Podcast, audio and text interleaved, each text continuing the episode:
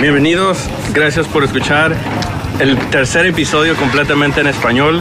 El primero fue Keto o fue Gate, el segundo fue Keto Ah, nice. y ahora el tercero episodio completamente en español de Tijuana a Tijuana porque porque la primera vez que los escuché no los creía que eran de Tijuana porque dije oh ¿cómo un- porque dije un grupo le- porque tocan aquí enseguido en el sur de California bien seguidos y dije cómo un grupo de Tijuana toca cada fin de semana y cómo, cómo hacen las conexiones y etcétera etcétera pero este mis ¿cómo se dice? How do you say guys? mis Invitados. mis invitados hoy son este Violencia de Tijuana México tienen su nuevo su nuevo álbum disco los tiempos viviendo tiempos aún, Aún más oscuros en qué disquera está To live a life. To Live a Lie. Este, ah, so tenemos a los cuatro miembros de Violencia hoy de referencia cuando estamos haciendo el episodio. Es el día de su record release en Los Ángeles. ¿Cómo se sienten? Y entro- eh, que se entrevista cada quien uno para reconocer la voz. Sí. Ah, soy David y me siento bien, emocionado. Ah, yo soy ah, Gaby, me dicen Gobi. Eh, también pues estoy un poco nerviosa como siempre antes de un show, pero también muy emocionada. Ah, soy Marco, este, toco la guitarra y estoy bien pinche cansado porque dormí en el suelo del David. y nomás dormimos como 5 horas, manejamos de San Diego ayer en la noche como a la una, una y media y llegamos aquí a las 4 o 3. Tres y media. Tres y media. Sí, en- pero estoy súper emocionado, el lugar va a estar chido, el Slipper Clutch, es donde vamos a tocar, hacer el record release, está chico, pero creo que va a estar bien. Sí. Ah, va. Pues, yo soy Aníbal, eh, yo toco el bajo. Este, y pues me siento agradecido, la verdad ayer tuvimos un muy buen show en, en San Diego. Este, y hemos tenido como buenos, buenos comentarios acerca de este disco y, y es algo que como que no me lo creo, ¿no? O sea, es, es mi primer como LP que, sa- que sale en vinil con una banda en la que yo toque y está chingón, me siento bien. ¿Cuántos años tienes? Yo tengo 33 años. 33. Sí. Oye, estás, estás tan joven, yo pensé que estabas más grande. Sí. Pero a los 30 Está puteado, ¿no? Es como, es, como, es como el chiste de toda mi vida, porque yo tengo, tengo hermanas más grandes y la, la hermana más cercana a mi edad es siete años mayor que yo y a ella le pedían identificación para entrar a los bares y a mí no. Es como- Estás, bien vivido. Sí, ¿eh? mucho. A, Sí. los, a los 33 años estás sacando tu primer este, LP. Sí, claro. Pero no estás tan grande. Entonces, No. Yo digo, ahora tienen 40 algo así. No, pero eh, hay nombres, hay nombres que, que, lo- que se, como José, que siempre va a haber alguien crecido en Estados Unidos y en México que se llama José. Pero Aníbal es un nombre que no más vas a conocer. Que en México. ¿no? Sí, totalmente. Um, pero sí, este, ¿cuánto, ¿cuánto tiempo lleva el grupo? Forma, eh, Ah, Siempre nos lleva como un unos, yo, es un poco confuso, pero yo le calculo ah, unos seis años, pero sin embargo están los dos años de la pandemia que no pudimos hacer nada porque estábamos divididos, pues un- él estaba acá en el otro lado, en Los Ángeles, en el otro lado. En el otro lado. Y nosotros pues estábamos en Tijuana y estaba cerrada la frontera para los que no eran ciudadanos. Entonces Aníbal y Marco no podían cruzar, no pudieron cruzar como en un año y medio a Estados Unidos. Yo no podía porque Y no tenía él no podía papeles, cruzar a México, vencido. entonces yo era la única que podía cruzar de ida y vuelta y pues la panda se puso en una... Pues estaba en pausa, ¿no? Durante esos dos años. Entonces técnicamente pues yo le calculo unos 5 o 6 años. activos. Técnicamente tres casi, casi Unos tres o tres, cuatro años. activos, ah, Supongo. ¿Y siempre han sido los mismos miembros? Sí, sí. Sí, ok. So, ¿cómo... A ver, expliquen su infancia cómo cuatro personas de Tijuana les gusta el hardcore, porque de- en mi tiempo en Tijuana siento que si alguien es rockero en, o en México, por lo común le gusta el metal. y si le gusta el punk, es como punk callejero. Sí, es muy raro que a alguien le guste como... Que sepa, ¿sí me entiendes? Y luego hasta mis primos que... Saludos allá a toda la gente que, me, que me escucha de Tijuana, pero este, era más como como metal de radio. ¿Se me entiende? Sí. Ah, es lo que yo veía. Casi no, no, no, no puedo decir que había muchos niños de hardcore que conocí. Sí. Pero este, expliquen cómo, cre- cómo crecieron. Podemos empezar con David ahí. Plutón. Pues yo, yo de hecho crecí escuchando metal por mis hermanos mayores y desde la primaria desde morrillo. Pero en la secundaria ya empecé a escuchar más punk y sí, era como pinche street punk y todas esas madres y todo el pedo. Pero ya después con el tiempo, pues no sé, yo, yo lo, lo que más escucho es como power violence y, y Él cuando tenía Doom 5 metal. años ya escuchaba Power, güey. Sí, ya- Sí, ya tocaba, güey, los 5 años. no, y pues yo. Sí, es no escucho hardcore, hardcore, así como hardcore acá de que. Two-step, toda esa madre, la neta, ya casi no lo escucho. Pero, pues escucho más hardcore punk y todos esos rollos. Ajá. Que es que lo que creo. Sí, que, que es lo que creo que yo en lo personal siento que, lo- que violencia suena más a eso que hardcore, el hardcore así como de two-step y esos rollos. Ah. Y pues sí, así es como me metí en la música desde los 15 años, estoy toc- tocando la batería, creo. Y pues ¿Y cómo, y cómo, empezaste, cómo empezaste a tocar la batería en, en, en creciste en Tijuana? Todos son de Tijuana, Tijuana, Sí, ¿verdad? sí, Nada sí. de Ensenada de Rosario. No, no, no, no, Tijuana. O sea, ¿cómo...? cómo Muy bien no- que dijiste ¿Ves? eso. Ni siquiera mencionó a Mexicali, güey. Ah, No, pero ¿cómo es? ¿Cómo, cómo este, empezaste a tocar la batería? Desde morrillo me gustaba, desde la- también de morrillo me gustaba, el típico güey ahí con dos lápices pegándole a, la- a los cuadernos y todo. Y pues ya a los 15 decidí eh, de que pues decirle a mis jefes y me entre la familia me, me pusieron feria y Ah. me compré una batería y ya después yo puse la otra mitad. Y me compré mi primera batería y pues ya empecé a juntarme con compas y pues, empezamos a- empezamos a hacer música. ¿Cuánto costó tu batería? Como 500 bolas, me acuerdo. 500 dólares. pesos? Dólares. ¿Dólares? ¿O cuántos son pesos? No, pesos nomás. Pues me compro 20. Um, no, pues sí, no, es para, que- para que la gente entienda que es caro. Es caro empezar. Aquí, como, Ah, sea, sí. aquí como sea, te encuentras ahí una batería en el. Sí. En ahí tirada Pawn por donde shop, sea. ¿no? Ajá. Sí, Eh, sí. O hasta una guitarra, pero no algo que. Juntar 500 dólares fue una misión porque era mucho dinero para, para, Especialmente para allá. estás- No, pues sí, no. Y ahora tus papás dicen, no, pa, nomás que Sí, te casas ajá, y en- pensaban, para ellos era como que no la va a usar, nomás la quiere de capricho y Ajá, por ya. eso nunca como que le... Hoy, hoy le seguro le llamas a sus papás y dice, oh, voy a tocar un show, mi record. Sí. Sí. ¿Cuánto estás cobrando? No, pues gratis. Entonces, para eso te compré la batería, para tocar. Um, y, ¿Y cómo tú te empezaste el...? Yo, ah, lo mío fue un poco más distinto. Yo en realidad mm, no tuve como mucha conexión con el punk ni el hardcore creciendo, porque nadie en mi familia en realidad escuchaba rock. Era más como, pues no sé, que mis tíos escuchaban a José José y los Terrícolas y más de ese tipo de música, ¿no? Ah, Y mi papá, por su lado, pues, él, mi papá era peruano, entonces escuchaba muchas cumbias, mucha música más regional peruana. Y pues sí, crecí como en una escuela, pues fui a una escuela privada en la que mucha gente no escuchaba ese tipo de música. Ya cuando mi primera, yo creo que noción así de lo que fue como el rock, por así decirlo, fue pues una vez que fui a una tienda con mi mamá, ¿no? Pues la acompañaba a tiendas así como JCPenney o algo así. Y pues me iba, me fui a la sección de música y encontré un CD de, era el CD de Nirvana, el de Nevermind, que tenía el bebito flotando en el agua. Y pues, no sé, dije, oh, pues le pregunté a mi mamá si me lo compraba y sí se quedó como, ¿quieres que te compré eso? Y yo, pues sí, ¿por, por qué no? Y ya, pues me compré el disco y me gustó mucho y era como, pues con eso más o menos empecé, ¿no? Y lo que veía en la tele, que iba como a casa de mis primos y tenían cable, pues en MTV, ¿no? Que te- estaba UFI o... o vienen de ese, de ese tiempo, de, la tele todavía. ajá. Sí, sí, sí, sí, sí, claro, la tele antes. Sí. Y pues ya pues en la prepa, saliendo de la secundaria porque era una escuela privada, era de monjas y era, o sea, había muy pocos alumnos en realidad, no había como mucha gente que escuchara rock ni nada. ¿O era, era de...? Era una escuela Católica. como católica. Católica. Ajá, y ya saliendo de eso, pues me dieron la libertad de escoger a qué preparatoria quería ir yo y escogí una preparatoria pues pública en la cual Aníbal también iba en esa escuela Ahí y la pues Leda. ahí se llama Lázaro Cárdenas Ah, Una- Lazo de Carna. ¿En qué área está? es como por, ¿Sobre las, el río? por el agua caliente las Ah. flores ajá es- ¿Hay, hay, hay muchas o nomás hay hay una es muy grande es como Es la 1, ¿no?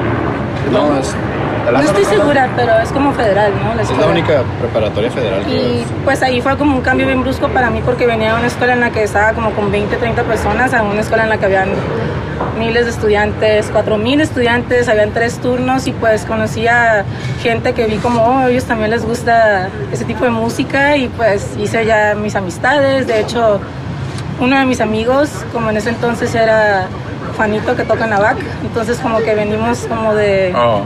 Sí, pues es como donde yo pues encontré como gente, ¿no? Que tenía más intereses en común. Y ya pues de ahí pues empecé a ir a shows y ya, ahí me quedé.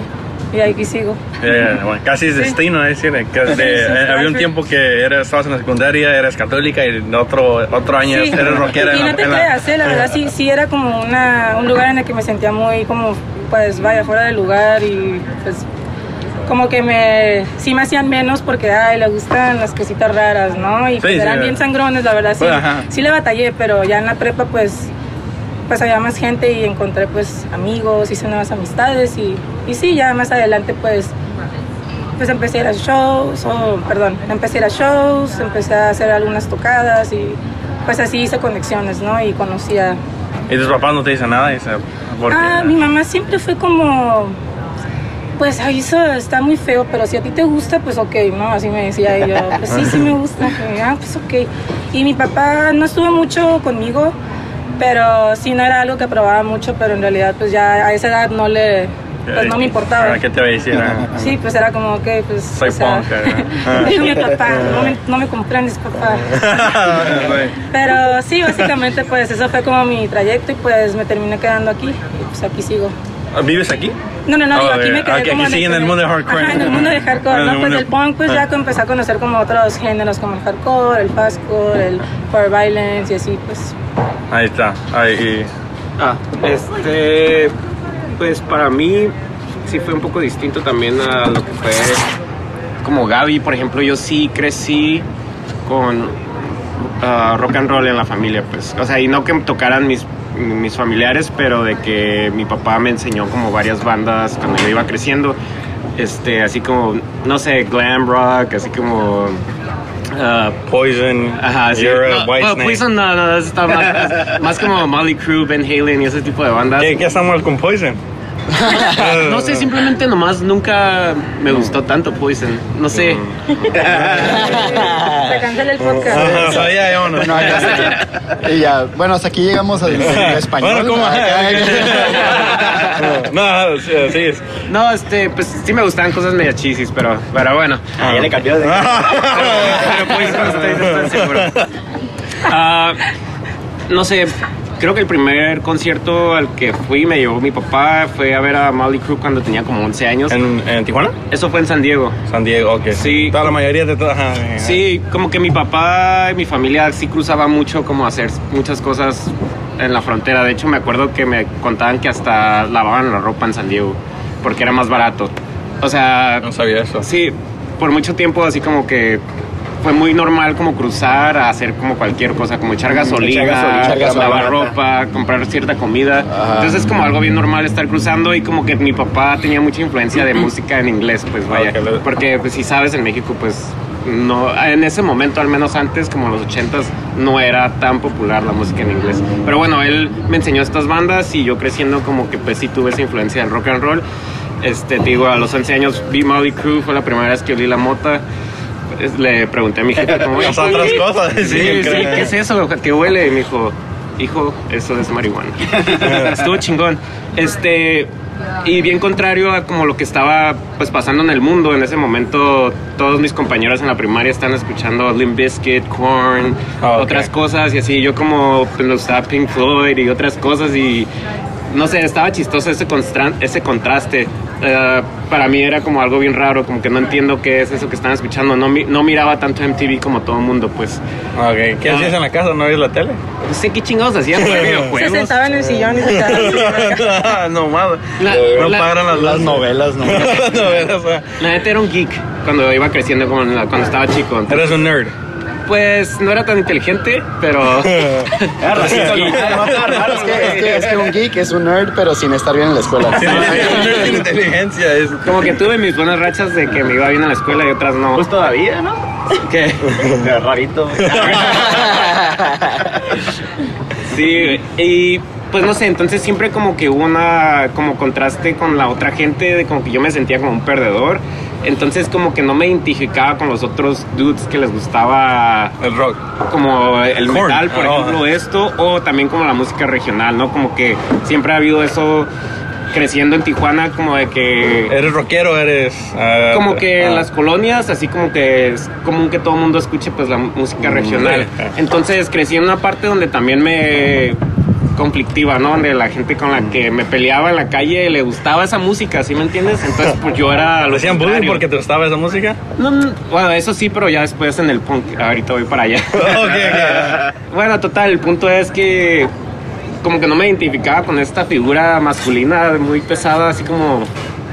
Sí, entonces después me empezó a gustar el punk rock, como la televisión. Ahora sí empecé a ver como estas bandas como Green Day, Offspring y esto y me quedé como me puedo identificar un poco más con esto que no es como tan rudo y tan manly, ¿sí me entiendes? Ah. Como de- y fue como que ahí fue donde en putiza como que yo agarré algo. Y de ahí empecé a buscar bandas, luego me empezó a gustar como el punk californiano, NoFX, Bad Religion. Había una estación en Tijuana muy popular, no sé si la conoces. Pero bueno, más bien es de San Diego, es la 91X. Yeah. Pero hubo un momento como, no sé, en los 2000 que fue muy popular así esas bandas, Bad Religion, Jimmy World, uh, NoFX, uh, Sí. Green Day, todas estas madres así como esta, eran de radio pues. Ah, skate Y- punk. Sí, ajá. Y de ahí empecé a, ver- a escuchar otras bandas. Luego de repente llegó a mi Minor Thread y también esa madre me voló la cabeza. Así como que, oh shit. Straight edge. Porque me empezó a gustar como que el hardcore y el punk rápido, ¿sí me entiendes? No, como- te, te impresionó la música, no el mensaje. También, ¿no? Sí. ¿Eres straight edge? Ah, no, pero, de- Pero- pero, pero- Minor Thread tiene más que decir Sí, sí, que sí. simplemente ser Ah. straight edge para mí, ¿no? Nadie, nadie de los cuatro son straight edge. No, no, No, Sí, nah. Nada. sí. no. Lo intenté, duré una, una semana, creo. Una semana. A mí, a mí me gusta mucho el sabor del alcohol. El sabor así es Sí. otro, otro nivel. Sí. Ah, pero. Ah, y para terminar, este, ya... ¿Y te hiciste punk cuando hicieron bullying? Creo que cuando ya empecé a juntarme con amigos y nos empezamos a vestir un poco más punk, sí fue cuando hubo como más problemas todavía con la gente como en las colonias y eso, como que nos miraban y era como, güey, estos los raros, vamos a cagarles el palo, ¿no? Y sí, ahí estuvo cabrón eso, pero eh, no, tampoco fue tan extremo. Ya me empecé a juntar con punks casi más y más y más y ya se me hizo más extraño el mundo exterior des- después ah, fuera de la escena punk. Como que ya no me importó tanto, así como, ah, Soy punk. eh, y sí, no. fuck everything else, ya, no, no sé. No, Después me empezó a hacer como mi mundito. no, bullying en México es Está pesado, Está cabrón. peor que bullying en Estados Es Unidos. que eh. allá la carrilla, oh, es que sí, güey. No, allá. Te allá- forma esa Son madre, bien cabrón. este, creativos, Sí, güey, sí, para... Sí. Oh, ajá, no, eso sí, eso Ya, sí. carácter, los, los mexicanos saben, no te hablan como de cómo te viste, casi te, te me al corazón, casi no Sí. Te van a la yugular. Sí. van a Ajá, la yugular. ajá, no, sí, eso sí, eso, no, porque fui a la escuela pública, que la pri- privada, eh, nomás estuve allá como dos años, y la- el primer año fue a pública y yo, pues no está tan mal, y ya cuando fui a la pública, ah, eso me parece prisión, eso me parece prisión casi, Sí. ya se agarraban y los maestros nomás, nomás salí para afuera y este se agarra, yo no vi nada. ya. y, um, y, eh, Aníbal, Va, pues yo de niño, este, pues sí, siempre estuve rodeado de música en cierto modo. Eh, por ejemplo, y, y ustedes fueron a la misma escuela. En la prepa. en la preparatoria Pero no nos conocíamos. eh, no nos conocíamos, de hecho, en la preparatoria. Porque Para nada, para nada, ni... Eran 4000 estudiantes. Eran muchos, mucha gente, eran Los que 4000 alcanzaban cupos. y aparte, este güey fuimos también a la misma prepa. ¿En serio? Pero, ah, sí, cierto, ustedes también, pero bueno. Ajá, este, pero sí, cuando en esa preparatoria, aparte que había mucha gente, creo que yo iba como dos años o dos semestres o más, más arriba que tú. Sí. Y, pues, y yo, también, ta- yo también tenía Sí. otro tipo de amigos, no, no estaba mucho, muy metido en el punk en ese entonces. sí. ¿Qué- ¿En qué andaba? Ah, pues yo andaba más como con, como con stoners, ajá, así como más, este, ¿Marihuanero? Sí, o sea, como que andaba con esa resilla, había muchas drogas de por medio y, y, este, era así como los, la gente que se metía atrás como de un alleyway para, o sea, usar drogas o algo así. Yo la verdad en ese tiempo, en ese tiempo no usaba muchas drogas, pero pues como que con ese tipo de gente me, pues, me junté y estaba chido. ¿no? Nomás, nomás gustaba la... No usaba, en ese tiempo no usaba tantas drogas. que ahorita. No, hubo un lapso en mi vida en el que sí, tal vez, pero este, pero Corazón se ve más grande. Para las drogas ya. Sí, este, pero sí, pues de, de niño sí, este, como mencionaba hace rato, pues tengo, tengo varias hermanas, tengo tres hermanas más grandes que yo, yo soy el más chico de la familia, ¿no? Y dos de ellas, este, ya escuchaban rock, ¿no? Para cuando yo estaba como en la primaria, como... Entonces yo tengo memorias muy lejanas, por ejemplo, de que estaba como en tercer grado de primaria y, ya me gustaba como Smashing Pumpkins, como que, porque pues una de mis hermanas lo escuchaba y yo decía, oh, pues está curada, ¿no? Eso me gusta.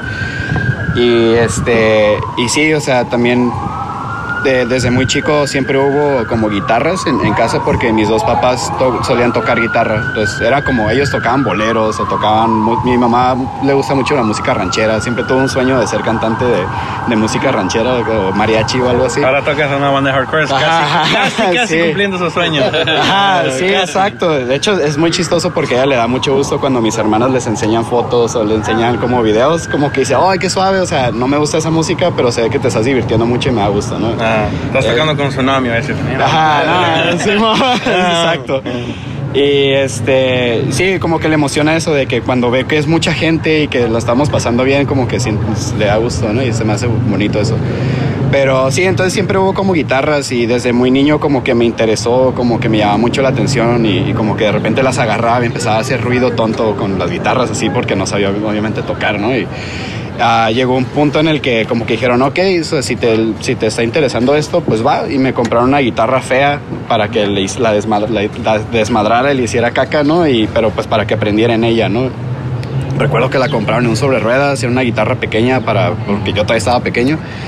Y de ahí como que me empezó, me empezó a interesar mucho. Y algo que me jaló mucho hacia la música fue tengo también una memoria muy lejana de, de que en ese tiempo se, se usaba como tener una grabadora o como un boombox dentro del baño para cuando te bañabas. Ah, sí. Entonces, pues mis hermanas dejaban los cassettes ahí todos regados y había uno de Metallica, ¿no? Y me acuerdo que ya había escuchado Metallica, pero había, estaba específicamente el, el cassette de Unjustice for All.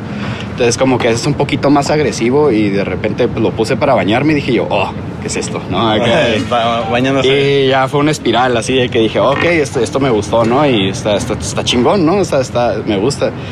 Y de ahí en adelante como que todo, el, el- todo esto del rock pues me, me llamó muchísimo la atención. Entonces yo crecí mucho como con, con metal también. Este, en su momento cuando estaba Limp Bizkit y todo como el new metal también sí me gustaba, me gustaba más Korn, o sea, todo ese tipo de cosas, pero como que por una mera influencia de amigos de mis hermanas o, o sus novios o algo así que generalmente tenían rockeros, pues como que siempre platicaba con ellos y decía, no, no, no, eso es lo que está chingón, ¿no? Es Metallica, es Pink Floyd, es Led Zeppelin o algo así. Y crecí mucho como de niño con classic rock por mera influencia, ¿no? Ah. Y, y me gustaba, o sea, sí me gusta, ¿no? Me gustaba más antes.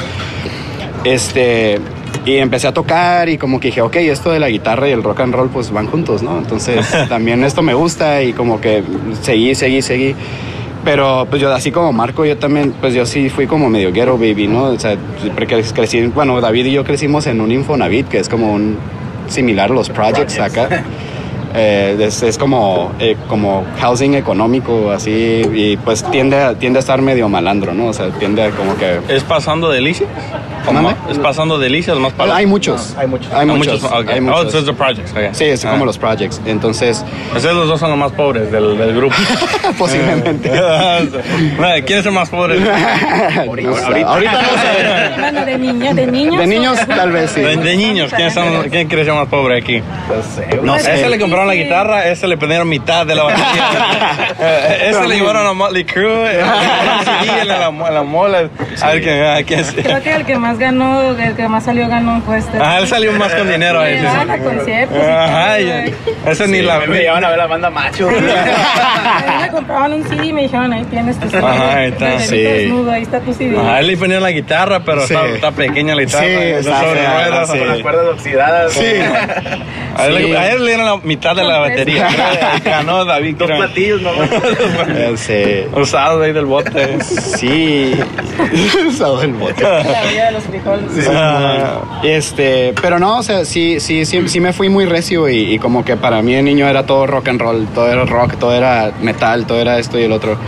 Ah, pero curiosamente sí, en la colonia donde crecí, los amigos que yo tenía de ahí de por mi casa, este, nada que ver, o sea, no, no tenían nada que ver con el rock. Esos güeyes eran como que era rap o era hip hop o era como música regional, era como corridos y todo eso. Y yo siempre fui como el rarito de ese grupo porque pues, ah, es que le gusta el rock, entonces como que tiene, tiene más como... está más raro. Ajá, está, sí, no, no, pero, pero siempre me aceptaron, o sea, siempre fui esos, porque crecimos todos juntos y siempre fueron mis amigos, ¿no? ¿Y tus amigos todavía están bien o, ya- o se quedaron malos drogas? Ah, no, no cayeron necesariamente en las drogas, pero uno sí, por ejemplo, estuvo en, el- en la cárcel aquí en Estados Unidos como por 14 años. Ah, otro pues tuvo hijos y ya se quedó ahí estancado. Eh, un- hubo uno que sí como que se salió de todo eso y se fue a otra parte a vivir y como que ya está también está bien. Eh, otro supe que como que se casó con una stripper y o bueno se juntó con una stripper y ya no supe nada después de eso. Este sí había cosas muy raras y Puedes este decir que el rock and roll salvó tu vida. Ay, güey, de- decir eso, iba a decir eso. es que en cierto modo sí, o sea, sí hubo un momento llores, no. cuando este, en, la, en la secundaria tampoco tuve amigos tan rockeros, había unos cuantos, había muy poquitos en esa secundaria, de hecho en esa secundaria también fue un este, amigo que tocaba en una banda que se llamaba Malady y también como que era el único que yo como que ubicaba que también le gustaba como el rock y el punk y todo eso. Y ya cuando estaba en la prepa, que me juntaba con todos los, estos como stoners y todo este rollo, como que dije, ok, también existe todo esto que en mi colonia y, y todo, todo ese tiempo donde he estado no había nadie más, ¿no? Y me sentí identificado y pues me empecé a juntar con ellos, ¿no? Eh, estuvo chistoso porque coincidió en un momento cuando pues mis amigos de la colonia ya estábamos más grandes y ya pues ya todos tomábamos, todos tirábamos fiesta y llegó un punto en el que era muy problemático ese ambiente, o sea, era siempre, siempre, siempre, cada fin de semana que nos poníamos a tomar era pelearse con alguien, o sea, siempre, siempre había pleitos. Y, y sí, y, y siento que, que si aquí en Estados Unidos eres así, es más fácil de salirte, pero en Tijuana es, Es, sí, peor. es, es- es difícil. es más difícil de salirte de ese ambiente. Sí, entonces sí había, sí hubo muchas peleas y muchas cosas como muy ondeadas. Este, sí me tocó que me apuntaran una pistola en un momento por ese tipo de pleitos ahí en la colonia y fue como de, no, o sea, ¿por qué estoy haciendo esto y por qué estoy aquí? Si acá con este, con este rollo del rock and roll y todo este rollo del como el punk y toda esta onda, esto no existe, o sea, esto no es algo que fuera a pasar, o sea, y dije, no, pues no, esto, esto no me sirve, mejor me voy a ir con mis compas rockeros y poco a poco me empecé a, a separar de ese ambiente y me empecé a meter más como en el rock y todo este rollo. Ah, de ahí pues me fui a la universidad y como trabajaba y no tenía mucho tiempo y como que no tuve mucho tiempo de estar tocando en bandas, o sea, yo tocaba en bandas como de covers cuando estaba como adolescente, centro, ¿no? ajá, sí. Ajá, ya sé. Las bodas. Ajá. Y había algo muy chistoso, tocaba en una banda de covers con pura gente mayor de edad, o sea, el, el bajista ya tenía como 40 años en ese entonces, yo tenía como 15, 16 o algo así, y me dejaban entrar a los bares a tocar, no sé por qué, pero pues también... más grande, cabrón. Porque me miro más grande. Todas las drogas, no Ajá. este, este qué, lo vamos a proteger de qué? Sí, y, y sí, o sea, como que me gustó todo ese cotorreo desde niño, así como andar tocando en vivo y toda esa onda, aunque fueran covers, ¿no? Y, y- y es como de que, pues, ah, esto me gustó y pues, era, era con gente más grande y como que entendí más o menos por dónde iba todo eso. Ah, hubo un rato en, en la universidad donde ya no pude tocar por tiempo, porque falta de tiempo. ¿Y te graduaste en la universidad? Sí, sí, sí, pues técnicamente, pero... Ah, sí, Ajá. desde la pobreza que te graduaste. Ah, Overcoming. La escuela sí es barata, güey. Sí, Sí, la ¿verdad? escuela pública, la universidad pública es súper barata, no, güey. no. Me voy a ir a graduar allá. Ah, sí. no, no. Eh, Y sí, pero ya todo este rollo como del hardcore y el punk entré muy grande, o sea, como O sea, que... apenas, es casi reciente. No, pues tenía como unos 22, 20 Ah, algo ok, años. poco, ajá. Hace 10 y- años. Ajá, sí. Y fue cuando empecé a tocar en bandas ahí en Tijuana, como ya música más pesada, y sí que siempre me gustó, pero tampoco tenía tantos amigos que le gustaba la música agresiva. Entonces sí era como de que, ok, encontré estos compas y les gusta la música más pesada, eh, güey, esto está chido, pues me voy a poner a tocar. Y ya de ahí en adelante ya como que no paré y siempre he estado tocando, pues como todos nosotros, como en diferentes bandas y esto y el otro. Y este, como el rollo del hardcore, como que lo primero que vi fue esa parte del hardcore, así como macho core, ¿no? Así de que muy tough guy y todo ese rollo. Es ¿A como que nadie, dije, nadie en el grupo le gusta ese tipo de hardcore? A mí sí me gustan. a mí las sí me bandas. gustan las A bandas. mí también. Sí. Pero casi no, casi. Casi, casi no lo escucho personalmente. Tú eres más Power Violence y ¿cuál es lo que más escuchas? Pues me gusta el crazy punk, me gusta el fastcore, me gusta el power violence, pero ese tipo de hardcore sí me gusta, pero no es como No es mi, tu- no es mi opción principal a veces en cuanto no tengo tanto conocimiento de bandas así de ese tipo. Dime, ¿Cuál es tu primer... Tu, ¿Cuál es lo que más escuchas? El subgénero de, de hardcore punk. El subgénero de hardcore. ¿O qué punk tipo de hardcore kid eres? ¿O qué tipo de punk eres? Ah, ah, no sé, güey. Eh, Porque él dijo que es Power Violence, eh, eh, dijo que le gusta más una música rápida. Definitivamente sí me gustan varias bandas de Youth Crew de repente, como Pero lo más, ¿cuál es lo que más?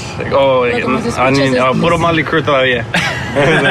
No es como melódico o No sé, es que sí me gusta como el hardcore, pero que sea rápido, ¿sí me entiendes? Ok. O sea, ah, no sé. ah, ¿Cuál es tu favorito grupo de hardcore? Güey, qué buena pinche pregunta. Ay, güey, está muy difícil. Ah, ¿Cuál es el grupo que, un, un grupo que no tiene que ser tu favorito, pero que viene en tu mente que si toca... Crudos, güey, los crudos. Fíjate que a mí me gusta más Limpers que los crudos, ¿Neta? pero sí. Ah, yo me voy más por los crudos y NN. Sí. Sí, vamos por bandas de NN. güey. Como Sí. que. Ah, sí. Ah, oh, Di tú. o sea, eres, eres más...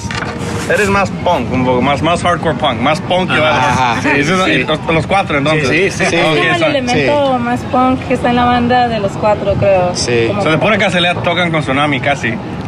Casi desde pura de... de, de- Sí. Yo- casualidad. Sí fue casualidad, sí. Yo no los había escuchado en realidad cuando empezamos a tocar con Sí, yo ellos. tampoco. La verdad fue una buena combinación de bandas. Esos shows Sí. como pues, o sea, era Tsunami, World Peace, Torso, Spy y nosotros y pues cada banda tiene su estilo y creo que todo junto fue una fue un combo muy suave. Pues en sí casi Tsunami era los raros en esa gira porque todos... Ajá, todos los demás bandas eran más del lado de punk. Yo nunca los había visto como en vivo ni en videos y la verdad me gustaron. Eh, tienen muy en vivo. buenas, aparte que son muy músicos talentosos, este Sí. Me gusta mucho la presencia del vocalista y creo que tiene al público como bajo su control, que es a veces muy difícil, güey, hacer eso cuando eres vocalista.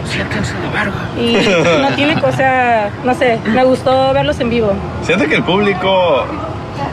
de, su público de Tsunami... O sea, siento que... Eh, ¿Quién sabe? No, de quién sabe, no decir nada. meter en problemas, Ah, güey. Sí, güey. Para no madrear de Tsunami. Cancelado.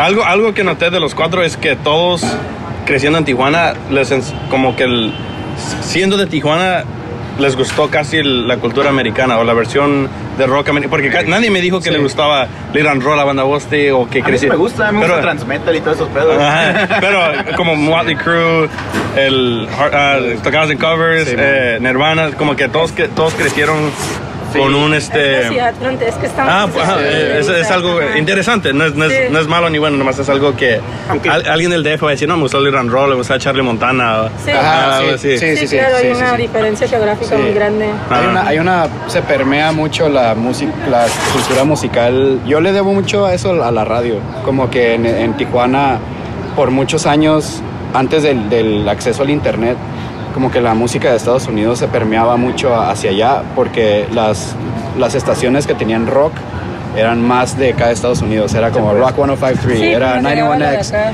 Ah, existía More FM hace mucho, que ese sí ponía rock No, en español Mi papá me. pero no era como metal, pues, o no era rock pesado, o sea, Los era más Caifanes. como caifanes, enanitos verdes, ah, ska, Eso es lo que todo ese decir. tipo de cosas. Siempre en México todo el pedo siempre ha sido el ska, güey. Ajá. O sea, eso es lo que ha reinado desde que yo estoy morro hasta la fecha. Todavía las bandas de México siguen siendo Caifanes, sigue siendo Maldita Sí. Vecindad, Café Tacuba, que también son buenas bandas. Simplemente es como que hay una mafia de esa madre del rock and roll en, en México, O güey. sea, O sea, el, el rock como comercial y el rock de la radio en México no es pesado. O sea, Ah, si Pero quieres- ha sido siempre los mismos grupos, no ha cambiado, no ha los, cambiado. los grupos nuevos hasta están ya más del lado pop. O sea, es rock, pero está muy pop. O sea, y- ¿Cómo y- consi- considerarías a como Panda y Zoe nuevo o sería como grupos aún más nuevos? Eso ya es más rato, viejo, ¿no? Ya es más viejo, pero más o menos a eso me refiero. pues, Sí, ya son que más más pop, o sea, como que as- como como Caifanes, todos esos grupos llegaron llegaron durante A mí me encanta Caifanes. Ah, sí, a mí me gusta mucho Café Tacuba. Sí, esto es era una era de que el rock era el rock en general era lo más grande en el mundo. Sí. So, esos grupos llegaron y ya después ahorita como apenas el rock está como otra vez subiendo, Ajá. pero por mucho tiempo el rock no era el- la música. So, todos esos grupos lo, em, lo que yo veía como la Panda, Zoe, era como ni era pop, pero su ¿cómo se dice? su su fanbase era más como los hipsters mexicanos. Sí. Sí, sí, sí. Sí. Porque eso es lo que pagaban para entrar a la- a- al grupo. Claro, sí. Como mi papá también decía que antes veía como Specimen en Ah, Tijuana sí, y había ah. como miles de personas, o no miles, pero sí estaba lleno el lugar, porque en ese tiempo, si un grupo salía así y era bueno, todos, ah, estaba, estaba, ¿cómo dice? El, ¿A tu papá le gusta Specimen? no, mi papá la otra vez me la otra- casi no lo veo, no le llamo, más me llama y dice, Ricky, que son las 10 de la noche, oh, ¿qué pasó, pa? Y dice, ahí viene con quién ando, está todo pedo. y, dice, y me dice, ando con este, el guitarrista el bajista de Specimen. Ah, y dice. "Sala", y no, no tiene FaceTime porque el teléfono ya nomás me dice, este, ya no me dice, oh, mira, ando con-" y dice, y, y dice, ¿qué pasó, güey? A mí se me salió están todos los tres pedos. ¿Aquí en Los Ángeles? En Tijuana, mi papá te vive en Tijuana. Órale. Ah, pero, eh, no, mi papá... Que invite, güey, que, que, que cotorreo. Papá- no, mi quiero conocer. Mi papá, mi papá es como bien a la, bien a la antigua, bien. También tiene el pelo largo, también dice Ricky, no, chinga su madre hardcore. Eh, Así como que. Ajá, que sí, que yo todavía tengo el pelo largo. True, es true. Ajá, mi papá te puede nombrar, yo creo, cinco canciones de mi hija, pero ahí le mando una, una camisa aquí y le dice, no, sí, mira, Ricky, yo tengo el pelo largo y. y- y- Eso es lo que cuenta. Ajá, ajá. algo de tu cabello. Ah, no, ajá, sí, voy a decir, Ricky, tú sabes toda la música, pero yo sigo siendo rockero, yo llevo más años que tú. um, ajá, porque mi primer, eh, mira, porque eso es lo interesante, ¿no? Es, es lo que yo, como ustedes crecieron en una era que MTV, todos esos grupos, el número era grande, como eso era lo que un joven escuchaba. Ahorita un joven escucha como Vert o quién- ya ni sé quién sabe escucha, pero este... Como, y luego mi papá me, me- Yo crecí en Estados Unidos siendo más angelino que mexicano. Este, mi primer concierto fue La Cuca. Ah, La Cuca, La Cuca en el auditorio municipal en Tijuana. Ah. Fue La Cuca, La Lupita, los... Siempre vienen en Ok, combo, las víctimas pausa, pausa. Tenemos que hacer algo. Todos tenemos que decir cuál fue el primer concierto al que, al que nos... El Crue, Ah, él ya ganó. él ya ganó. A ver, ¿cuál fue tu primer Yo fui a concierto? la maldita vecindad. Como eh, Descansa en paz el... Ajá, eh. ¿Con quién, quién más era? Ah, no me acuerdo. Yo me acuerdo Sí, muy sí. bien de eso. Pero... ¿Dónde era? Eh, fue en el Teatro del Pueblo, fue como unas ferias en Tijuana. Ajá, pero sí, ahí me llevaron y, pero- y el primer show como underground al que fui me llevaron a ver a, a Kung Fu Monkeys y Unión 13. Kung Fu Monk. Oh, ya me acuerdo. Ah. Mi papá se me decía de, Sí. de ese grupo, pero nunca lo escuché, Ok, creo. Crue, ya le pasó Crue. Crue, Oh, el mío, pues el primer show en Tijuana fue uno de dos minutos Nice. en el terrenazo. Ajá. también. Y en mi primer show en San Diego, que para mí también, pues siendo de una ciudad fronteriza, pues mi primer show en San Diego ya fue, estaba un poco más grande y fue, fue en San Diego en el Soma y era Rancid. Rancid con quién más. Sí, ya estaba, tenía 16 y pues, o sea, siempre había podido cruzar, pero no tenía amigos que me dijeran, vamos a un concierto en San Diego. Ya cuando entré a la prepa, pues ya que encontré más gente con esos intereses, pues me decían, no, vamos a ir a ver esta banda. Y dijo, "Oh, pues yo, yo quiero ir, ¿no? Nunca he ido. Entonces fue, fue Rancid y me gustó mucho, la verdad. Es como... ¿Quién abrió? Fíjate que no me acuerdo, pero lo que sí me acuerdo es que tocaron unos covers de Operation Ivy y se me hizo bien curada. güey. Guau, eh, yo creo que ni hacen eso, eh. No, era... No, güey. no lo hacen. No, no lo hacen. Eh, Me, me sentí como güey a huevo. a ver cómo que tocaban Operation Y todos los Ivy. chamacos este, ya se la pelaron. eh. Eh, Pero primer concierto así de que primero, primero mi Primera vida, vez que escuchaste rock. Oh, bueno. Oh. Bueno, tu primer concierto de cero fue. Porque no quiero decirlo. ¿Quién fue tu primer concierto? ¿Fue- fue feo? No, güey, no, no mientas, fue Tatiana. Ah, no, fue Maná. Man. Pero tenía como cinco años. No, pero él tiene más feria, entonces fue a ver a Maná ese. No, güey. pero fue en Tijuana, güey, estaba barato. Está barato. Eh, Todavía, todavía, todavía se llamaba sombrero verde. Todavía no estaban tan famosos. Eh, pero de, de punk, de hecho fue Specimen, güey. Es el de la Casa de la Cultura, tú fuiste ese también, ¿no? Sí, Los cuatro son de Tijuana y nomás uno fue a ver Specimen. De hecho, güey, también fue, eh, también fue ese. pero ok. todavía no nos cotorreamos, pero eh, como yo lo había, ya lo había visto. Ah, ¿quién es ese muchacho? ¿Quién es ese Está medio raro decirles, aquí también está raro. eh. Pues yo iba a la secundaria y me acuerdo que me, me hicieron el paro un, un- se- no sé si sabes qué es un prefecto. Un prefecto es como alguien que es de la secundaria que trabaja ahí, que, que se mantiene el orden. Oh, sí, sí, es ese. un hall monitor. Ajá, sí, más o menos. ándale. pues El Dean, ajá. Ajá. Y pues ese güey era rockero y ese güey nos cotorreaba porque éramos los grupos de rockerillos y le dijimos que queríamos ir a un show y él nos hizo el paro de porque íbamos en la tarde a la escuela, del 3 de la tarde a 2 de la tarde a 10 de la noche. Y a las 7 fue a nuestro salón y fue de que, oigan, eh, nos nombró a mí y a mis amigos de que los están buscando fuera sus papás para que ya se vayan y pues nos, de- nos sacó y nos dejó salir y ahí nos fuimos al, al show de Specimen. Ahí está. Y, y tú salías en la tarde. sí. Dices que había tres turnos porque yo nomás cuando fui a la escuela eran dos. Estaba el, el de la mañana, que era como de 7 de la mañana a 1 de la tarde, y 12.45, algo así. Luego el intermedio era pues de una como que a 5. Era De 1 a 7, unas- ¿no? No, ese es el, el de la tarde. El del intermedio era como de las 9 a las... Es que me confundí, era tarde y luego noche, güey. Nomás eran dos. entonces. Eran tres, era Tres. mañana, tarde y noche. ¿Cuál es la En mañana, no? esa, no, ajá, en esa, en esa escuela, por ejemplo, eh, estaba el turno de 7 a 1. Luego estaba uno como de 9 o 10 de la mañana Ah, a como las cierto. 3. Empezaba uno entre los dos. Ajá, Oh. y luego había uno de como una de la tarde a 7 de la, tar- Esa- de tarde. Ese- Ese era en ese bueno. y la neta estaba eh, sí, a mí me tocó estar en los tres turnos por, como en diferentes semestres y sí era muy diferente. Como el de la tarde había pura gente como yo que se miraba más grande. Todos los que y no era, y de repente sí eran como eran más Iban- iban eran los- más desastrosos los ajá. en la tarde. Sí, y, y sí era era una escuela como muy ¿Y en la noche quién iba?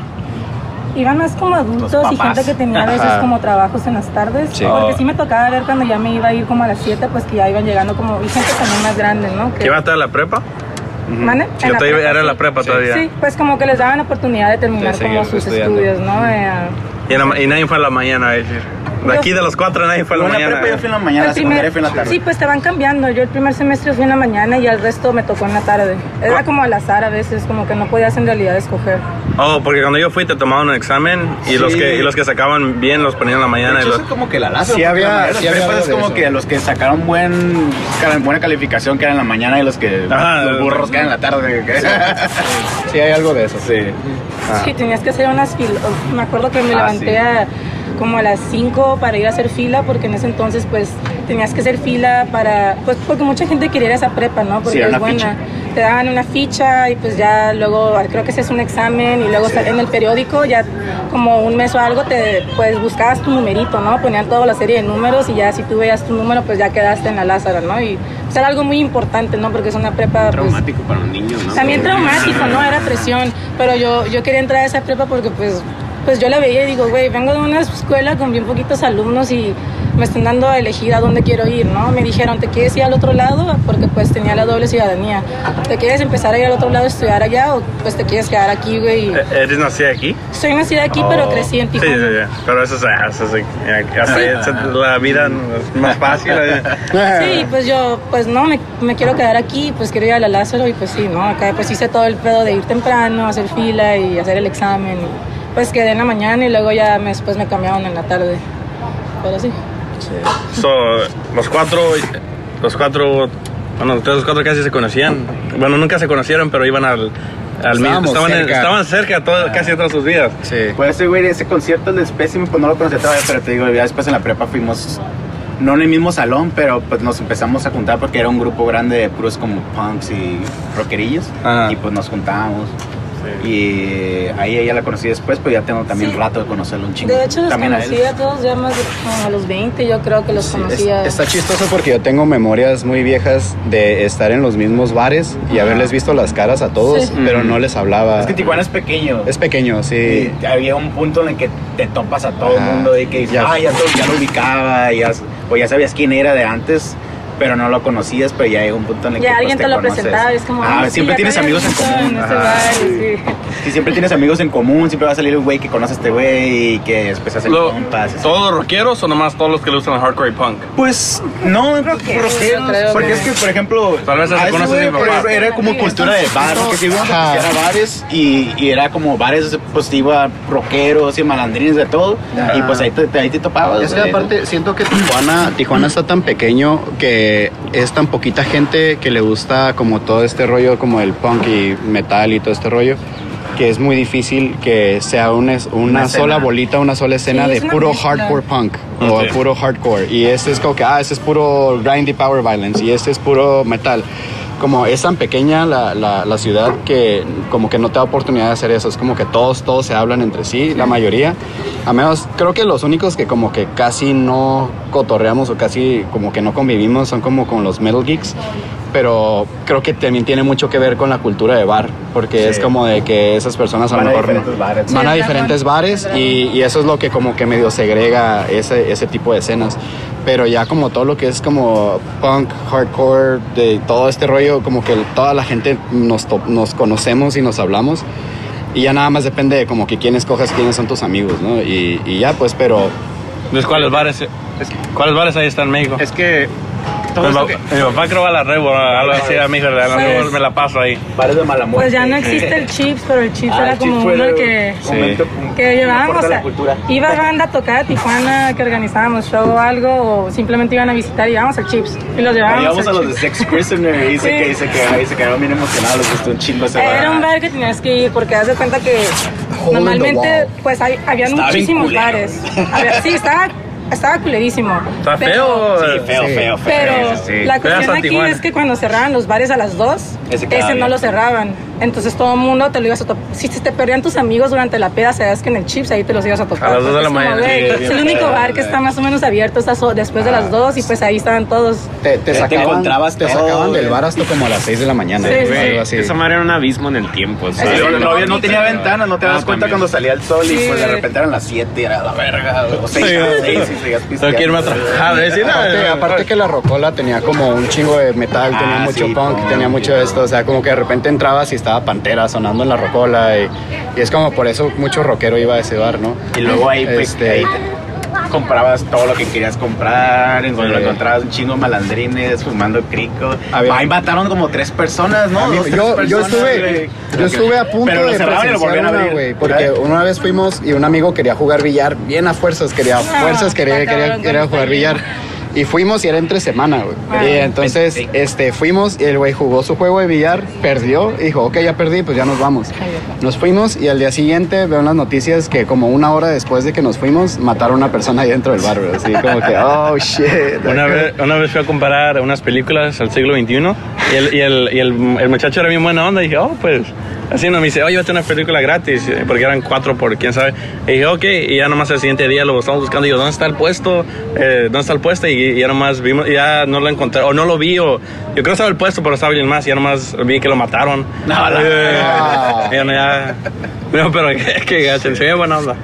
Pero este, ahora que ya son adultos, es difícil, porque tres viven en Tijuana, me imagino que es difícil trabajar, ser adulto y también venir a Estados Unidos cada rato a tocar. Sí. Sí. ¿Cómo Sí. está eso? Pues justamente ahorita. David la tiene bien, eso no, él la cuenta. Es- es- No, pues, él ah, toma el tren hasta ahí, lo No, o sea, al, al revés, él también tiene que Yo, soy, yo voy a que ir Tijuana a ensayar. Ah, vas, te- no, que está, está peor él. Estamos 50 Oye, ahora 50 que sí. como la mitad de veces venimos a ensayar aquí, la mitad de veces allá. Pero eso fue reciente, porque al principio era el que iba Ah, sí. siempre para allá. Sí, claro. ¿Y cuántas, cuánto tiempo se te toma manejar para Pues depende, pero normalmente dos horas y media. dos horas y media, dos horas y media para atrás? Nomás para... En la noche, no, en la noche como dos horas. son casi cuatro horas y media nomás para ir a ensayar. Pues aprovecha y visita a la familia y Te quedas el fin al de semana Ah, y ya me regreso. no, pero también pues daba, tenía un trabajo que era de lunes a viernes y pues me daba chance de irme el fin de semana y regresar. Si vas al centro. A, donde- Ah. sí, a, a lo que iba, una peda y me regresaba. y- Ajá, para- ya, ibas de salida, ay, voy hasta el centro y ya me, me regreso. al Chips. Ajá. Eh, pero explíquense cómo está, Es- qué, qué es- difícil. Es cansado, es cansado por todo este movimiento, ¿no? Entonces, pues, o sea, todos tenemos nuestras vidas de adulto, todos estamos juntados con nuestras parejas. o Todos sea, tienen pareja. Sí, entonces, pues sí, tienes que dividir muy bien tu tiempo, ¿no? Entonces, por ejemplo, yo, pues yo tengo un, este, soy un desk jockey, o sea, mi trabajo, pues, trabajo en oficina y pues tengo que como seccionar mis vacaciones o racionar mis vacaciones para usarlas para turear o usarlas para irme de vacaciones con mi, con mi, este, prometida, ¿no? Entonces es como... eh, tienes que estar como midiendo el tiempo o por ejemplo los fines de semana que salimos a tocar es como que salgo del trabajo y ni siquiera llego a casa, tengo que ir a cruzar la frontera para venir a Los Ángeles o ir a San Diego a tocar o, o, eh, todo ese tipo de cosas, ¿no? Y curiosamente es algo como muy reciente creo, pero al menos yo y he platicado con ellos como que incluso yo estoy tomando menos, o sea, como que estoy limitando un poco mis excesos porque lo vuelve todavía más cansado. O sea, ya es, ¿sabes qué? O sea, voy a salir a tocar ese fin de semana y pues creo que no voy a tomar tanto. O sea, antes, antes unos años atrás, pues, pues tomaba mucho, ¿no? Y es como... Es, algo nuevo que creo que estamos experimentando bien cabrón todos. Sí.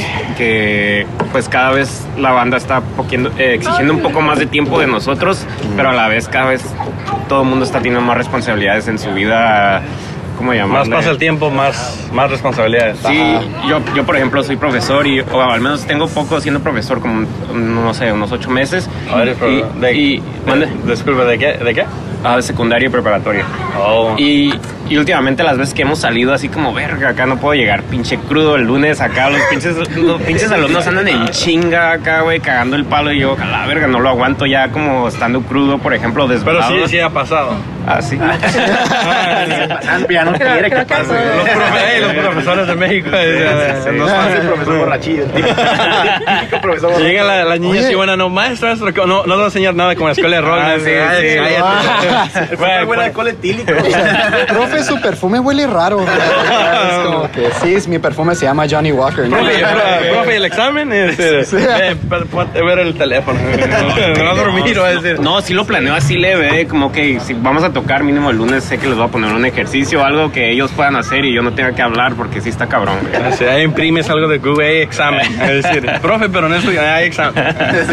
Definitivamente como que venir a tocar a, a Estados Unidos y es todo un proceso, ¿no? Como desde, pues por ejemplo, descifrar cómo cruzar la mercancía, porque Ah, sí. pues yo técnicamente yo soy la única, o- y bueno, y David, que podemos cruzar como mercancía y equipo, porque pues si ven a alguien que no es ciudadano y está cruzando mercancía de su banda y equipo, pues van a decir, ah, estás viniendo a tocar para que te paguen, o sea, estás trabajando acá como ilegalmente, ¿no? Ajá, quitar Entonces tratamos como de, pues a veces cruzo con Marco en el carro, si no hay mucha línea en carro, o sea, es todo como una pla- un planear demasiado, ¿no? Vi- vive- ¿Vives en Tijuana? Sí, vivo en Tijuana, entonces es como, ok, voy a cruzar contigo en carro y ahí podemos cruzar toda la mercancía del equipo porque pues voy yo y no te van a decir nada.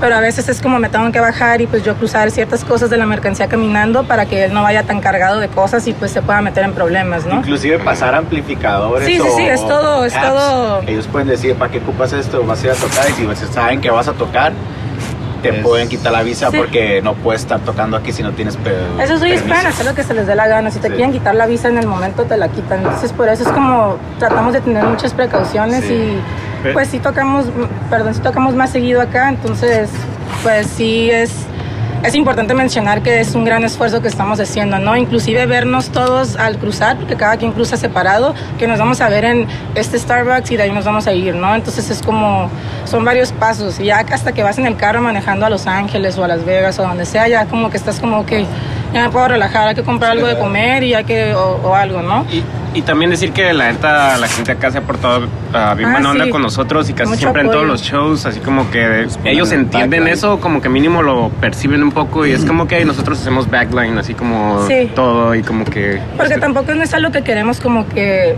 estar mencionando como, hey, o sea, no queremos usar, vaya, lo voy a decir, o sea, no Sí, queremos usar la carta, güey, como de que, ah, somos mexicanos y, no, o sea, pero sí es importante como, pues, tener la noción, ¿no? De que, ok, están haciendo un esfuerzo y, y pues hemos recibido bastante apoyo, especi- especialmente de San Diego y Los Ángeles. Y pues está cool, está cool como que entiendan, ¿no? Como están pasando por eso y están viniendo a tocar acá y pues Y eso es, está suave, ¿no? eso es algo que yo puedo agradecer mucho de la escena como de hardcore y hardcore punk, porque sí es un poco más fraternal y es un poco como que tienen más la noción como del DIY y hacer las cosas entre todos. Porque yo he tenido shows con otras bandas o algo así que es una escena, una escena más como metal y es bien complicado. Los metaleros son más culeros. Ah, pues no tienen. Ajá, palabras. No, ajá, y es que no lo hacen por, por, por mala onda, o sea, no lo hacen porque, porque vale no quieran, sino que ellos tienen más el, el, como la idea de que no, pues es que este es mi setup y cada Sí, banda sí, sí. se va a llevar su setup porque así van a sonar y son como más geeks, ¿no? Son como más nerdos y es de que no, pues cada quien va a llevar lo suyo, ¿no? Y, y, y no les pasa por la cabeza de que, oye, pues ¿por qué no cada quien lleva una parte, ¿no?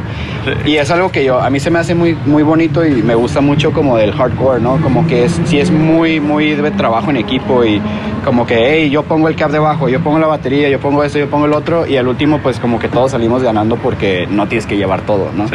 Y eso pues así como dice Gaby, pues sí estamos bien agradecidos porque pues no tenemos que pasar cabs por la frontera, ¿no? O sea, no tenemos que mover equipo grande por la frontera y pues es un alivio bien grande para nosotros porque Yo, si yo no... no tengo batería. In- Pues. inclusive, ¿En serio? Pues sí tengo una eh, donde ensayamos, pero está bien puteada. le- Que, Son de que- baterías, que si la sin llevo les tomo les va lástima, me van a prestar una. Y Bateristas sin batería, entonces. güey, pero ah, Es todavía la que se compró cuando estaba morro, güey. La misma. Oye, pero, pero bueno, o sea, es una buena batería, güey. Nomás la tienes bien descuidada. Sí, la, la dejé que se echó a perder ya. Sí. He girado más que el David, güey. Pero inclusive regresando a lo otro, o sea, inclusive cruzar de regreso a Tijuana con equipo, o sea, también Es puede ser un reto, también. porque pues están, por ejemplo, pues está aduanas, ¿no? Y están ahí lo que son militares o qué es lo que están.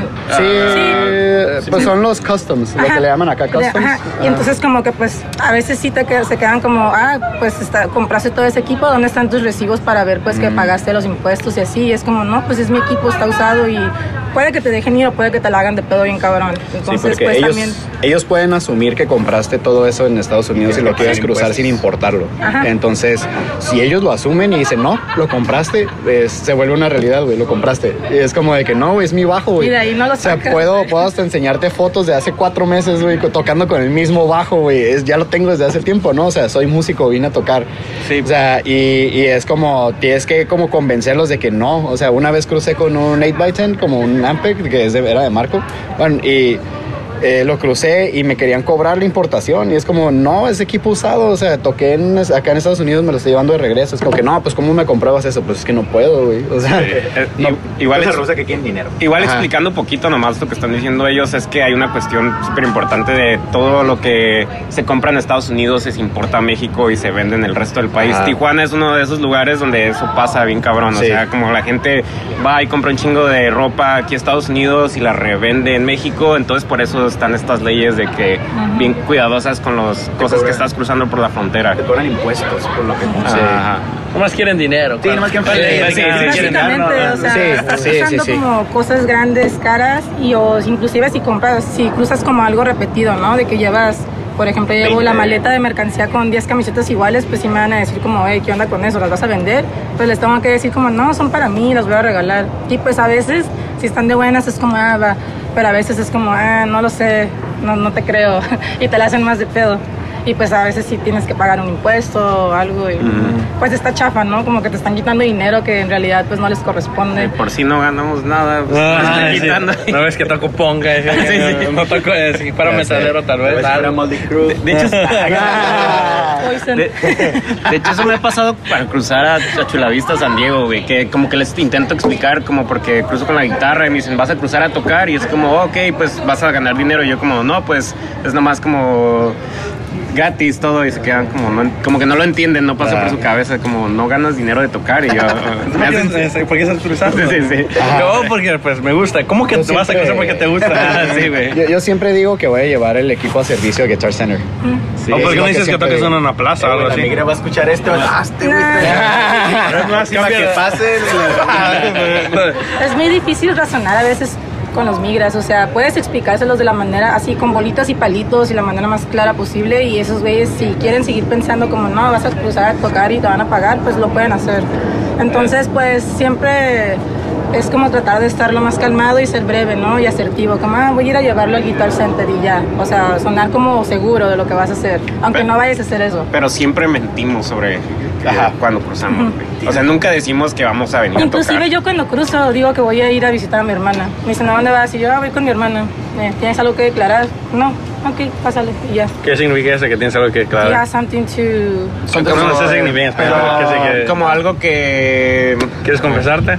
¿Mande? ¿Quieres confesarte casi? ¿Es Sí, de hecho, sí. No, No, sí, si sí, no, traes- traes- como si no traes medicinas para- medicinas, traigo mercancías, medicinas. o sea, Sí. cosas que son problemáticas para pasar por la frontera. Como decir que fruta, ciertas Sí. frutas y vegetales que no puedes cruzar o cosas De así. hecho, medicamentos regulados no pueden pasar. Es un entonces, truco, ¿qué güey. Si quieres, si pasas drogas, si- siempre y cuando las puedes declarar, puedes decir que las traes y no te va tan gacho que si las tratas de pasar sin No vayas a decirles. hacer eso, ¿eh? O sea, no, le... Es un truco, es un truco.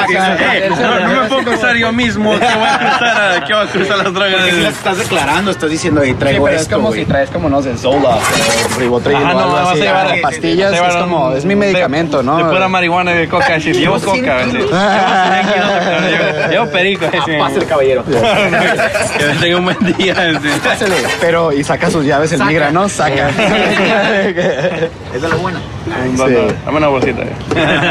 sí. Lo llevas en una inspección o hasta que le dé un pase. Pero le enseñas el Instagram pr- primero un. ¿sabes? Primero checa si no tiene fentanyl. Yo no sé tampoco. Pero este, que- pues ya llevamos como una hora tan. Pero este, ¿qué, qué es? So, me- para un grupo siempre quieres hacer lo más posible, que es tocar enfrente de más personas. Y a mí, pues ya tocaron con Tsunami, Violencia, a mí, uh, World Peace. Sí. Like, ya toca- están subiendo para, porque su sonido es muy DIY, muy, es muy, muy agresivo. Como todavía grupos como Tsunami todavía se puede notar porque a muchos niños les gusta, porque no es, es agresivo, pero tiene como claridad, tiene, ah, tiene estructura. Está diciendo So, que no se entiende nuestra música. no, no, no. no. Está diciendo que no sirve. No, pero para su sonido han hecho mucho. ¿Se me? Para su Ah, sonido gracias. están haciendo más de grupos que son de aquí. ¿Se me entiendes? Solo lo que estoy diciendo es que se nota y se, se ve nomás que están subiendo poco a poco. Aunque es poco a poco, están subiendo. De hecho, Sí, está, está chistoso porque Gracias. a veces cuando tocamos shows de hardcore así como de beatdown y todos esos pedos, Se como de- que la, la gente no sabe qué hacer qué porque está se quedan pasando. parados como que se nota que les gusta, pero no, No. pueden hacer two-step, no, No. pueden acá... Y, no- y no- ni, es, ni es porque son ustedes. Despise You cuando tocó en Sun and Fury también la gente. Y es Se Despise sacaban You. de onda, Y es ¿eh? Despise, Sí. están como que hago. Quiero más, pero Simón. ya pasó el breakdown. So, Ah, pero eh, lo que quiero decir es que ya llega el tiempo que todo se está más complicando y, y usted se hace más grande y es profesor. Ya, la vida se complica más entre más años, ma- entre más años pasan. So, ¿Ustedes creen o tienen un- una meta o algo que dicen, si tocamos esto, si pasa esto, ya, ahí podemos ya retirar la toalla? No es quiere decir que van a retirar la No. toalla, pero no hay nada que, Al con que revés. esta, mesa, esta meta pase ya. Creo que al revés. Ah. Ahorita estamos, bueno, no sé todos, pero como que al revés pensando como si esto pasa tiro la toalla de mi trabajo en Tijuana. Sí. Oh, ¿en serio? Sí, Ah. sí, Sí, sí, es sí. que no, no es tan común, o sea, somos una banda mexicana y es no es tan sencillo como hacer lo que estamos haciendo, o sea, es como dije, es todo un proceso, venir a, a tocar acá y aparte nos ha ido muy bien, entonces pues sí, güey, definitivamente si yo trabajara también en Tijuana, pues diría, güey, voy a dejar mi trabajo y me voy a dedicar a esto, si me está yendo bien. Porque, pues, en estos tiempos es más Porque no va a posible. pasar dos veces, o sea, es una oportunidad que a lo mejor aquí es más común que te ofrezcan esas oportunidades, pero a nosotros, o sea, yo sí sigo emocionada de todo lo que se nos está presentando porque es algo nuevo para mí todavía, es técnicamente mi primer banda y pues sí, no sé, o Es que sea... allá en México si tocas por, por, por la pasión de tocar. de- Sí, o sea, ya por no te feria, pagan o por porque, tocar. o puedes- o porque sabes que puedes hacer algo de la Es, música. eh, en México es algo muy poco palpable que con este género musical te pueda ir bien. Es, Pero, es- cabrón, es- nun- nunca ha habido un grupo que tú digas que, oh, porque sí hay grupos grandes, Sí. pero no hay, nunca creo ya desde los Caifanes, desde Caifanes y toda esa era, ya no hay grupos de rock que son como exóticos o que son, No, ajá, que ya es- que la, que la hicieron, ya no, No, es, es, es bien raro. Es que es como que, de todas maneras, si es punk o si es un género como más Alternativo. agresivo, alternativo, más que algo acidez, así. tal vez. Y eso No, ni, ni es que, por ejemplo, ahorita está, no sé, Los Viejos. Los Viejos es una muy buena banda y, por, por ejemplo, yo percibo, o sea, no me, no me consta, pero percibo que les va bien. O sea, siempre tienen shows muy grandes, tienen como patrocinos con bands y cosas así, pues, y, y, y está chingón, pero eso está sucediendo en la Ciudad de México, ¿no? Donde hay una plataforma donde eso puede suceder. la Ciudad de México es como LA. La Ciudad de México es como el LA de, o el Nueva York de aquí de Estados Unidos, pues. y es Tijuana como el... Está muy raro. Entonces, o sea, sí hay, sí hay unas bandas que como que les está yendo bien, pero no es, sigue siendo algo como bien difícil y muy poco palpable que, que- que pueda suceder. Entonces, como que cuando empieza como a aparecer que está sucediendo, sí te quedas tú, oye, espera, ¿no? ¿Qué, qué, qué va a pasar? ¿Qué está pasando? Y es como una incertidumbre que no me molesta, pero al final del día es una incertidumbre. Es como que de aquí a cinco años yo no sé qué pedo. O sea, no sé qué, si, o sea, si la banda siga bien y si deje mi trabajo de Tijuana, o no sé si como que siga igual trabajando y, y tocando. O sea, no sé, o sea, no, no se sabe y no puedo planear nada. yo como que una meta que siempre he tenido es como turear Europa. Y, o sea, si tureo Y no es Europa... imposible. No es imposible. Ahorita, ahorita cada vez se está volviendo más como real. Y digo, ok. Pero ya ahorita que se está volviendo más real, digo, pero es que no es nada, güey. No sé, como que si lo hago, va, pero no, definitivamente no voy a decir, ah, ya puedo dejar de tocar, no. O sea, Eh, ahora más, a ver si más. Sí, Y- tienes tu pareja, tienes para y la pandemia, ah, sí, mi pareja, de hecho, ajá, mi pareja tiene papeles de Estados Unidos, tiene green Ah, card. entonces se vienen, eh. Ajá, exacto, pues es algo como que, y es algo que yo he platicado con ella y como que pues no sabemos, estamos en incertidumbre. Le digo, pues es que para mí, si, si puedo vivir de ser músico, pues ah, para mí es, es un, sueño hecho realidad, ¿no? Sí. Y- Es un Es que- sueño bien... Ajá, y es como lo mismo, perdón, lo mismo que platicaba de mi, de mi mamá, ¿no? Como que para ella, como que siempre existió en mi vida esas dos vertientes, como que mi mamá es como que, "Ah, es que está bien suave ser músico y que qué sueño, ¿no? Y qué suave. Y mi papá era más precavido, es como que, no, es que ser músico eh, conlleva los excesos y las drogas y esto y el otro, que es cosa real, ¿no? O sea, Que sí sí existe. No, real, real. Sí existe, pero como que ya ahorita en esta edad adulta, como que ya puedo entender que, que puedo no caer en eso. O sea, puedo decir, ¿sabes qué? Si de veras me voy a dedicar a esto, puedo empezar a medir mucho mis excesos y no caer en eso. Porque Ya no son los sería- ochentas que puedes ser alcohólico y ser Ajá, rockero. Y exacto, ahorita ¿no? toda mi vida tengo que... Tienes todo- que, tienes que concentrarte, Estás ¿no? practicando Sí. para hacer el power chord ahí. Ajá, sí, ajá, ¿no? El, el- el David está, está- está practicando y antes nomás se subían todo, todo más, no, todo pedo. sí. Ah, Es- creo que es algo que hemos aprendido mucho de las otras bandas con las que hemos tocado, güey. Como que esa como dedicación que le ponen a veces como a tocar, güey, y se muestra en el escenario bien cabrón. Así, yo por ejemplo ya si me chingo unas cuatro cervezas, ya las cosas suenan más funky, ¿sí me entiendes, güey? Y, y en el momento me la estoy pasando súper bien, como a la verga, estoy tocando bien chingón. Y luego veo las historias No, de y luego- Instagram y estoy como, a la verga, la estaba cagando todo el tiempo. Ejemplo. Eh, no conectó nunca. Sí, sí, sí. Por ejemplo, yo normalmente trato de no tomar antes de tocar y si tomo, pues a veces digo, ah, pues un whisky o algo así, pues más tranquis, ¿no? No frío. Pero sí a veces cuando ellos toman y, y, pues, pues te emocionas, ¿no? Y no te das cuenta que estás tocando más rápido de lo normal y yo tengo que decir, es como, güey, no puedo meter la letra, güey, bájenle. Es que bájenle eres una botella en la rayita". cabeza, cálmate. No, Sí, pues yo sí tengo que tomar para tocar. ¿Por qué? Sí me chingo una caguama o dos antes de tomar. ¿Dos? Antes de tocar. Sí, lo que se me ponga la verga. ¿por qué? Pues porque me. Pues por me- nervios, güey. Por nervios. Sí, güey. O sea, no Pues tocar me, bien. tran- me tranquila. No es que no pueda tocar bien, sino que me siento más fluido cuando ya, pues ya estoy más relajado. Y es como, Creo que van a sacar el David, tiene problemas el David. En doble A, güey, acá. sincera. O sea, yo lo entiendo porque yo hacía lo mismo. O sea, para mí era como medio, medio pistear para como relajarme y que me, así como dice Marco, como que te sientes más fluido. Pero es eso mismo que estoy mencionando. Es como de que, ¿sabes que Si, si ya estamos llegando a ese punto en el que vamos a estar, o estamos tratando de hacer las cosas más en serio, pues lo voy a tomar como si fuera a ir a mi, a mi trabajo de, de oficinista, ¿no? Es como que, ¿sabes qué? Pues me tengo que concentrar y tengo que hacer las cosas bien. Entonces no voy a tomar. O sea, seguidas, ¿no? Ajá, me voy a tomar una cerveza, dos cervezas que yo sé que no me va a pasar absolutamente Ya no nada. estamos jóvenes, güey. Ya no estamos tan jóvenes, o Yo, David, sea. imagínate cada vez que tocan un show, dos caguamas. Sí, este, entonces definitivamente concuerdo mucho con Marco que, por ejemplo, esas fechas que hicimos en Texas con Tsunami y todos ellos, ah, como que lo noté, dije, oh, o sea, ellos no hacen un pregame, ellos van y se sientan, se ponen a cotorrear, no, no toman, no nada, y suben al escenario y está súper tight lo que Sí. tocan, ¿no? Entonces dije yo, órale, pues es que de esto se trata, güey, ¿no? de O sea, ninguna de las bandas estaba así, güey. como No, no, no. todo. Pero bien poquito, o sea, se O sea, tomaba... no se veía que lo necesitaban para tocar y se Exacto. me hizo Sí, muy curada, güey. Porque Exacto. como, no necesitas, sin ofender a nadie, no, necesitas como alcohol para, para pues, tocar, ¿no? O sea, Ay, Sí. sí. No es cierto, David, no es cierto. No, sí, se necesita. y, sí. y también esa cuestión de el after. Ah, sí, after show. es Nosotros mucho after party. Nosotros nos destruimos siempre que tocamos. Ey, ey, ey. Bueno, No generalices. ya Pero últimamente cada vez menos. ¿no? Vamos a Ey, el profesor de México. en la educación que tenemos. Representando a los profesores Ajá. de México, Marcos. Sí, Sí, no, ¿Cuál huelga? Es por eso no van a, por eso no van a, por eso no van a la escuela. es- Está, está pedo al otro lado.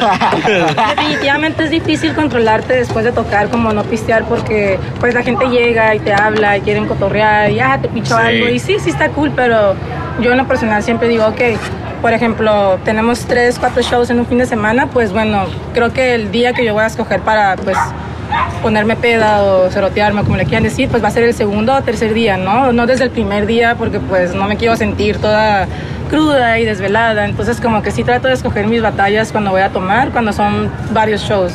Si es un show, digo, bueno, no hay pedo, a lo mejor sí puedo como parisear un rato después, pero pues yo sí soy como la, la más como a veces... Tienes que aplica cuidar la- a todo. Pues la que aplica la ninja también, como yo me voy a ir a dormir, ustedes quédense, no hay pedo, yo... Pues también me es voy. la que canta, entonces como que la voz es como... A veces después sí de cantar, madrea, ¿no? pues no quiero, a veces, o sea, no que no quiera, pero es como, estoy como pues bien así de, pues es como un tipo de ejercicio también, ¿no? Sudas y estás como moviéndote mucho y... Y Están pues, viendo a ti más, o tienes que estar al 100. y sí entiendo como que la gente quiere llegar a hablarme y por ejemplo me llegan a hablar muchas eh, en los shows de Texas me llegaban a hablar como muchas muchachas pues jóvenes adolescentes que se me hizo suave no como que querían pues platicar conmigo y pero a veces pues sí estoy como cansada. Y pues sí es un esfuerzo no seguir cotorreando seguir la fiesta después de tocar y yo yo a veces opto por irme a dormir y los dejo a ellos pues ustedes saben lo que quieren hacer. Sí, yo los veo mañana cuando me despierte. Ahí los van Tijuana. Ahí los ven. so, sí, um, ¿cuá- eh, ¿ustedes cuándo se van? Se ¿El van, tour? Ah, se van, se van mañana. No, de hecho nos vamos a regresar a Tijuana en la noche después Sí. del show. Después el del tour show, empieza el 4 de agosto. ¿Cuándo, ¿cuándo regresan? ¿Del tour? No, ¿cuándo regresan otra vez a tocar aquí? Ah. Ah, ¿A Los no tiene- Ángeles? No, no tienen show, no tienen show Los Ángeles no. Tenemos en Santa Ana el 25 Ah, de agosto. Santa Ana, en sí. el ah, Constellation Room. ¿Quieren hacer otra entrevista en inglés? Porque siento que muchas cosas que cubrimos se tienen que decir en inglés. Sí, Como sí. mucha gente va a decir nomás la misma, va a decir la misma gente, tío, no va a No, no escuchar. entiendo va a decir, no, ¿para qué queremos escuchar al profesor? views, ¿no? Ah, Y nosotros que- cuatro, ¿no? Ah, ¿Para qué queremos escuchar al profesor que está tomando? No, este, hay que hacer otra y que el día que realizamos la entrevista vamos a salir una en inglés y una en español. El Me mismo día. bien. Suena bien. So, Suena bien. so vamos a hacer otra en el 25 de agosto, dijeron. El 25 de agosto Ana. tocamos en Santa Ana en el... ¿Van a llegar aquí primero o van a ir, seguir Tal vez Ah, derecho creo que directo a. Santa Ana. Tal vez nos vean en Santa Ana antes del show y hacemos Va. igual, pero en Santa Ana. Sí, Ok. porque va a Va. decir, no, la misma, ese- la misma gente que está en el, en el problema cruzando, la gente que va a escuchar es un papá nomás. Pero... ok, pero este, ¿algo más que quieren decir para la gente en español? Nada, que le caigan el show. ya Va a salir pasó como en un mes. Tarde. Mínimo 25 de agosto. Yo, yo le quiero dar, este, dar gracias a Johnny de Madrugado por hacernos el ayudarnos a organizar el Record Release Show ayer en San Diego y al Tower Bar, la neta salió bien chingón y pues muchas gracias. Si es que lo llegan a escuchar. Ah, Sí, que acabamos de sacar el disco, está en todas las plataformas, viviendo tiempos aún más oscuros. Este, estaría chido, revísenlo si no lo han revisado. Ah, hay discos todavía en To Live a Lie. Sí, están las letras en Bandcamp, luego a veces me están dice dice que qué onda con las letras, ya las subí a Bandcamp. Las pueden ver. Ya no me pidan las letras. dejan joder, así. Este, pues yo quiero agradecerte a ti, güey. La neta me lo pasé muy chido en este en esta entrevista, güey. Está muy chido. Sí, Este, gracias por Sí, este considerarnos. Creo que es la primera vez que hacemos esto, ¿verdad? No. De una entrevista. Ah, no es cierto, no, no. Nomás la otra. No, no nunca voy a olvidar la primera entrevista que nos hicieron en Razor nuestro- King nos baneó. No, no, no fue esa. Fue, mm, creo que fue uno de nuestros primeros shows en San Diego con Agnostic Front. ¿Tocaron Y- con Front? Sí, y después de tocar, de después de todas. tocar nos habló como, la verdad no me acuerdo ni quién era la persona, pero es como, oye, los quiero Sí, entrevistar cierto. para un fanzine y pues acá nos fuimos al callejón de atrás para hablar con Sí, él, pues cierto. donde hubiera más como, no tanto sonido, no tanto ruido y está chistoso porque nos estaba haciendo preguntas como "¿Y cuáles son tus influencias para gritar o bla bla bla X o Y y pues yo lo veía como que escribía cosas acá en su libretita pero en realidad cuando veía la libretita pues no había No nada Unos dibujos, güey. ¿En serio? Ah, chingas a su madre. Como que, como que apuntaba palabras claves o nomás, pero era así como de que, oh sí, music, band. un monito Band. dibujado Ajá, sí. estaba chistoso. Estaba, jugando Hangman o algo y en realidad pues nunca Nunca vimos esa entrevista. Nunca la vimos, güey. Por razón existió sí, ¿no? en la mente, ¿no? Ok, pero este, sí, gracias a todos por escuchar. Todos los que escuchan ahí, por donde, ahí, quién sabe, quién ahí en Tijuana, México, Latinoamérica, todo lo que escuchan. Gracias y eh, pues sí va a haber otra versión en inglés. Gracias.